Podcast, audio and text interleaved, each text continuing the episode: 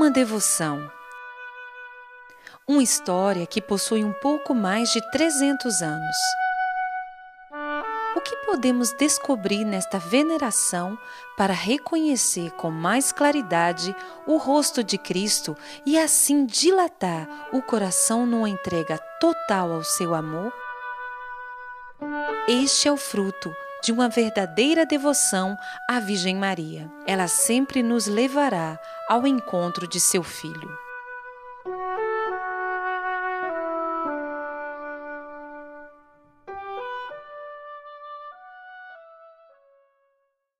Uma menina nascida em 1806, na região de Borgonha, situada no centro-leste da França.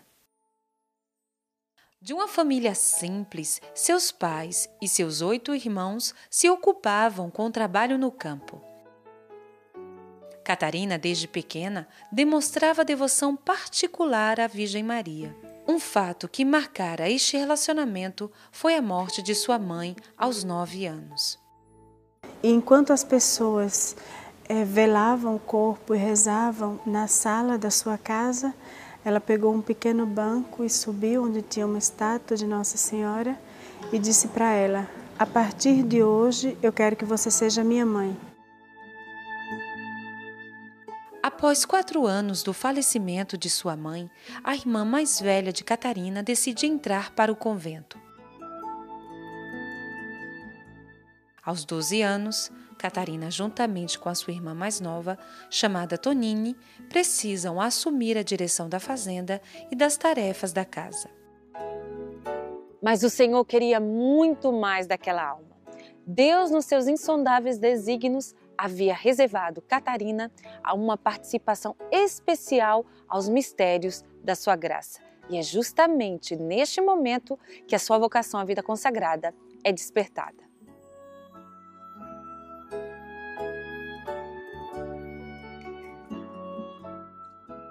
Um dia ela sonhou que estava na missa, no lugarejo onde ela ia participar da missa todos os dias, e ela disse que estava rezando nessa capela quando um padre idoso entrou. Esse padre fez um sinal para ela chamando e ela teve medo e não foi. Então o padre olhou para ela e disse: Hoje você foge de mim, mas um dia você vai, vai ser feliz, você será contente de, de vir me ver, porque Deus tem seus desígnios sobre você. Só anos mais tarde ela viria a entender o que este sonho significaria e quem era aquele velhinho. Mas, como toda vocação legítima e de grande missão, ela encontrou resistência da parte de sua família. O pai decidiu pedir a um irmão que morava aqui em Paris para que trouxesse Catarina, porque ele pensava se ela for para Paris, então ele tinha um restaurante lá, ela aqui ela ia trabalhar, começar a trabalhar no restaurante, ia construir novas amizades e quem sabe ela não ia tirar da cabeça essa ideia de se consagrar. Então, chegando aqui, ao invés dela esquecer, ela teve o apoio da sua cunhada, a esposa do irmão, e ela foi que começou a, a, começou a tentar convencer o pai de que o desejo de Catarina era um desejo fiel, verdadeiro, e que ela não seria feliz se ela não se tornasse filha da caridade, se ela não realizasse sua vocação. Sua tia foi um grande instrumento da providência divina para que ela encontrasse o lugar de sua consagração definitiva a Deus. E um dia ela foi com Catarina para visitar nessa cidade uma casa das filhas da caridade. E quando elas chegaram na entrada, Catarina viu um quadro. A foto daquele quadro ela, ela reconheceu de algum lugar. Então ela disse, irmã, quem é esse, esse padre? Ela disse, é São Vicente, nosso fundador. Então ela reconheceu que São Vicente foi o velhinho do sonho que ela viu. Aquele senhor, o padre idoso, era São Vicente. Então ali, mesmo se tivesse alguma dúvida, ela confirmou: Deus me chama para ser filha da caridade.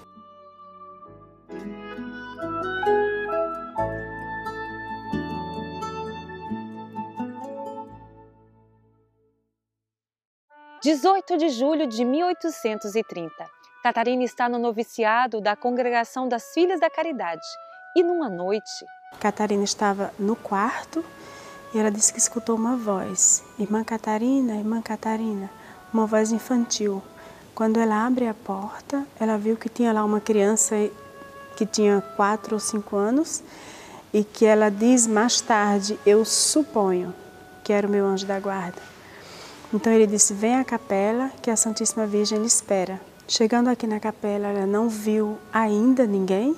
O anjo se colocou de um lado, ela se colocou de joelhos ah, sobre os degraus do altar. E ela disse que alguns momentos depois ela escutou um barulho como se fosse o barulho do roçado de um vestido de seda. Ela disse que de repente Nossa Senhora entra andando. Tem uma particularidade quando ela disse que Nossa Senhora fez a referência quando passou pelo, pelo tabernáculo, pelo sacrário e veio sentar-se onde estava na época a cadeira do padre diretor que, que utilizava para celebrar a missa. Nossa Senhora sentou-se nessa cadeira e Catarina disse: Quando eu vi, eu não tive outra coisa a fazer senão dar um salto. E me coloquei perto dela e coloquei as mãos nos joelhos, como a gente vê na foto.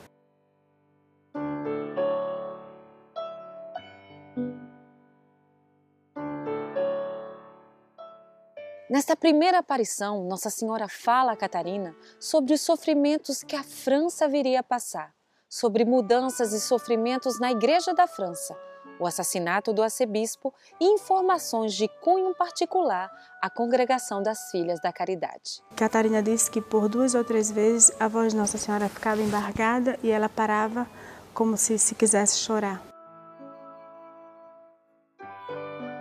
Padre Aladel era o confessor de Catarina.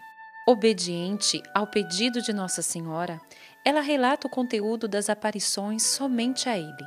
De início, Padre Aladel não acreditava nas aparições, pensava ser fruto da imaginação da jovem noviça. Mas antes do mês acabar, aconteceu algum dos fatos que Nossa Senhora havia revelado a Catarina.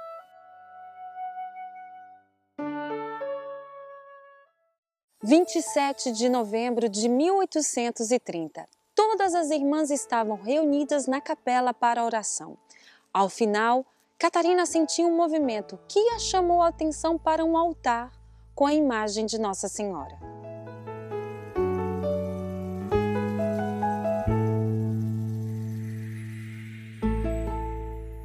E quando ela olhou, viu Nossa Senhora, que trazia, portava um globo terrestre e ela disse: Esse globo que eu tenho nas mãos representa o mundo inteiro, a França e cada pessoa em particular.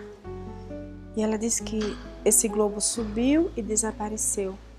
Quando Nossa Senhora baixou as mãos, então dos seus dedos saíram muitos, muitos raios. Ela disse que eram como se tivessem anéis, dos quais partiam esses raios. E Nossa Senhora disse: esses raios são o símbolo das graças que eu derramo sobre todas as pessoas que me pedem. Catarina relata que percebia que desses raios alguns não brilhavam e uma voz interior a dizia: Essas pedras que não brilham são as graças que as pessoas esquecem de me pedir. Então, Catarina disse que pouco a pouco começou a aparecer em torno de Nossa Senhora, de formato oval, a frase: Ó Maria concebida sem pecado, rogai por nós que recorremos a vós. Então, as frases como se fosse de ouro, ela diz dourada. Essa visão girou e Nossa Senhora explicou cada símbolo desse, as doze estrelas, os doze apóstolos, o fundamento da igreja, os corações de Jesus e Maria, um coroado de espinhos, o outro traçado pela espada. A cruz é encimada, um traço encimado da cruz. A cruz é o símbolo da redenção de Jesus. E o M entre os dois. Então, mostrando que de, de que modo Nossa Senhora está estreitamente ligada ao mistério da redenção. Depois ela disse a Catarina: mande fazer uma medalha conforme este modelo. E as pessoas que usarem com confiança, eu acordarei muitas graças. Depois ela insiste: as graças serão concedidas aos pequenos e aos grandes, se me pedem com confiança. Nesta segunda aparição, compreendemos através da medalha a profunda mensagem teológica que ela transmite. E deste modo, esta devoção torna-se um meio que Nossa Senhora nos encaminha até Jesus.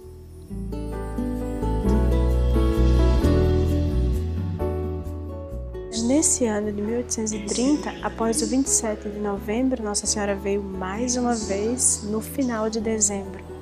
Catarina não precisa a data, mas ela diz que Nossa Senhora apareceu mais uma vez no centro, por trás do tabernáculo. Foi uma mensagem curta, repetindo ainda a de 27 de novembro: mande fazer uma medalha conforme este modelo.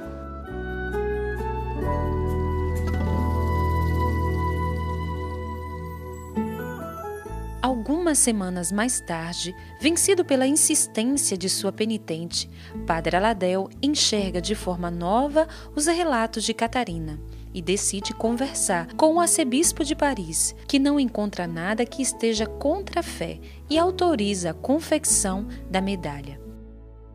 Em maio de 1932, as primeiras medalhas são distribuídas aconteceu nessa época exata uma epidemia de cólera e que muitas pessoas morriam por dia, centenas de pessoas. Então, as irmãs tiveram a ideia de distribuir essas medalhas aos doentes e muitas vidas foram salvas. E o povo, nessa época, foi que começou a chamar a medalha milagrosa.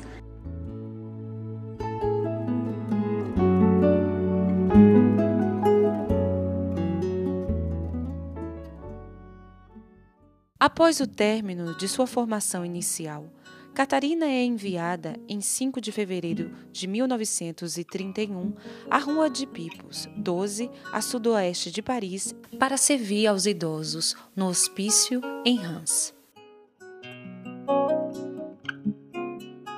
Até sua morte em 31 de dezembro de 1876, aos 70 anos, Catarina vive no silêncio, na modéstia e no serviço. Na congregação, o uso da medalha era comum entre as irmãs, mas Catarina viveu no anonimato, não contando a ninguém que as revelações tinham vindo através dela.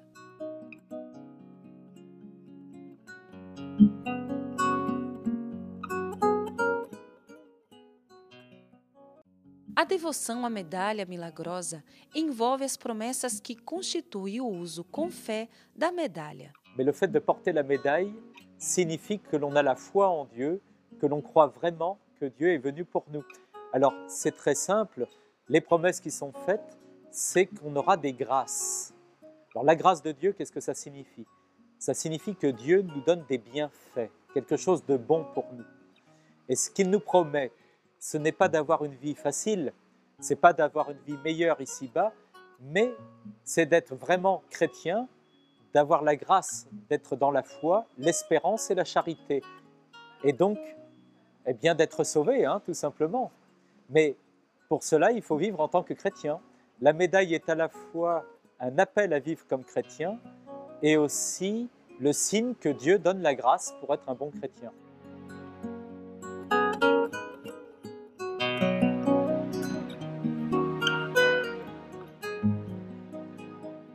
Hoje é possível encontrar pessoas em todo o mundo que vivem essa devoção. Na igreja, o culto à Virgem Maria inicia-se, sobretudo, a partir do Concílio de Éfeso, no ano de 431, vivendo o amor, a veneração, a invocação, a imitação à Virgem Maria. Durante o Concílio Vaticano II, foi realizado um documento singular, a Constituição Apostólica Lumen Gentium, que nos ensina as várias formas de piedade para com a Mãe de Deus, aprovadas pela Igreja, tem em virtude de fazer com que, honrando a Mãe, melhor se conheça e ame o Filho, para quem tudo existe.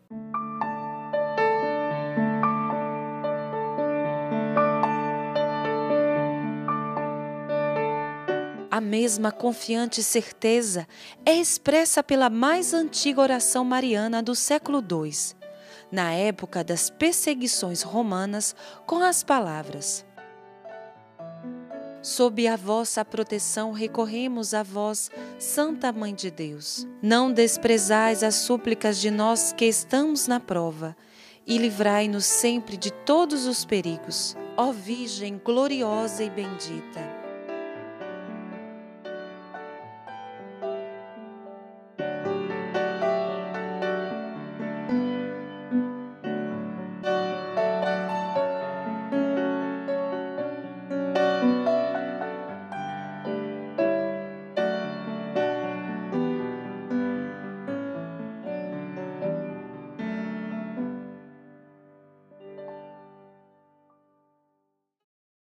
O desejo de Nossa Senhora foi que a medalha chegasse até nós, a cada um de nós. Então, o importante não é que você você venha aqui, mas Nossa Senhora fez essa medalha para chegar até você. A mensagem que a medalha nos ensina é clara. Ó Maria concebida sem pecado, rogai por nós que recorremos a vós.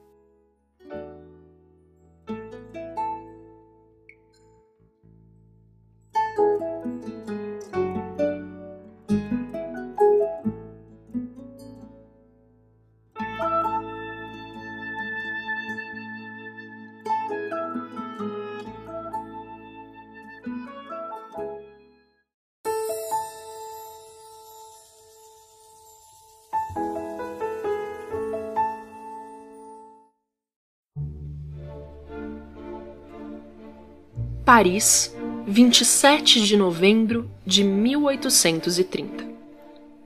Este é um convento situado na Rua Bach, número 140. Foi neste lugar que algo extraordinário aconteceu. Nossa Senhora apareceu a uma humilde religiosa e lhe disse: Todas as pessoas que usarem a medalha receberão grandes graças trazendo-a ao pescoço. As graças serão abundantes para as pessoas que a usarem com confiança.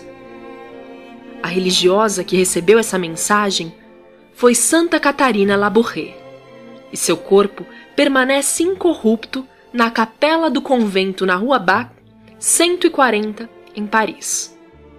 Mas que medalha era essa que continha uma promessa tão forte feita pela própria Virgem Maria? Era a medalha milagrosa de Nossa Senhora das Graças. Ela prometeu: todas as pessoas que usarem a medalha receberão grandes graças. A Virgem não disse algumas receberão graças e outras não, mas afirma claramente que todas receberão. E ela promete também que as graças serão abundantes. Conheça agora o significado da medalha na parte da frente da medalha milagrosa. A Santíssima Virgem de pé sobre o globo terrestre significa que ela, além de ser nossa mãe do céu, é também a rainha da terra e de todo o universo. Ela esmaga sob seus pés uma serpente que representa o demônio que tenta continuamente os homens com o intuito de levá-los para o inferno. Nossa Senhora tem um poder incomparavelmente maior que o do demônio. Ela protege todos os filhos que lhe pedem com confiança.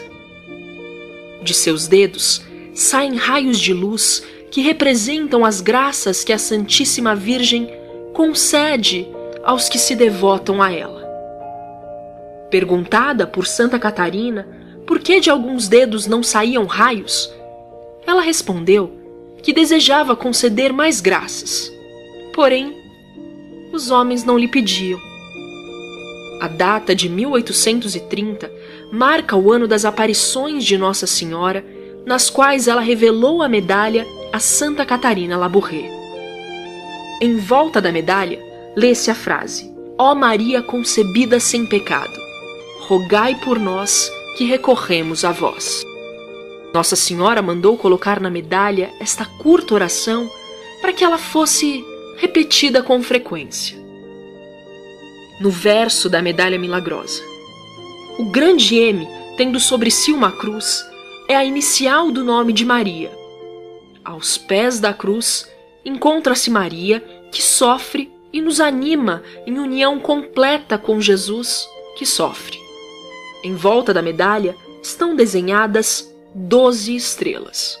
Como rainha do céu e da terra, nossa Senhora tem uma coroa de doze estrelas que representam seu poder sobre toda a criação. Tudo que ela pede a Deus, ela obtém. Lado a lado estão o coração de Jesus e o coração de Maria. Duas pequenas chamas indicam que eles queimam de amor por nós. À esquerda, o coração de Jesus está envolto por uma coroa de espinhos e tem uma chaga aberta que sangra são nossos pecados e nossas más ações que o fazem sofrer.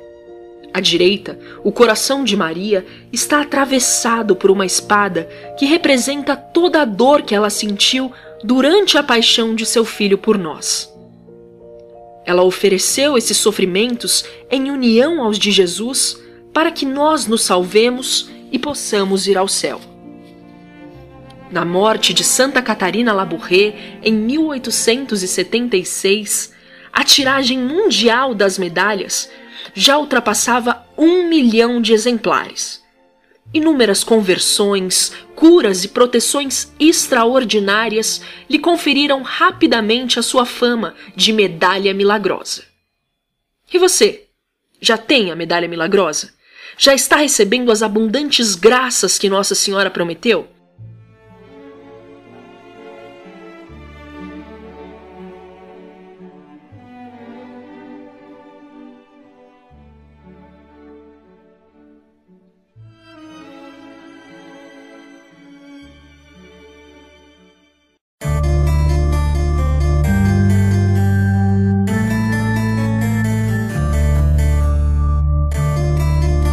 Oração a Nossa Senhora da Medalha Milagrosa.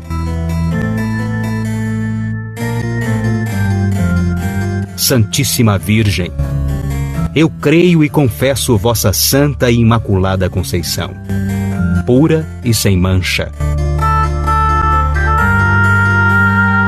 Ó Puríssima Virgem Maria, por vossa Conceição Imaculada e gloriosa prerrogativa de Mãe de Deus, alcançai-me de vosso amado Filho a humildade, a caridade, a obediência, a santa pureza de coração, de corpo e de espírito, a perseverança na prática do bem, uma santa vida e uma boa morte. E a graça que peço agora, com toda confiança. Amém.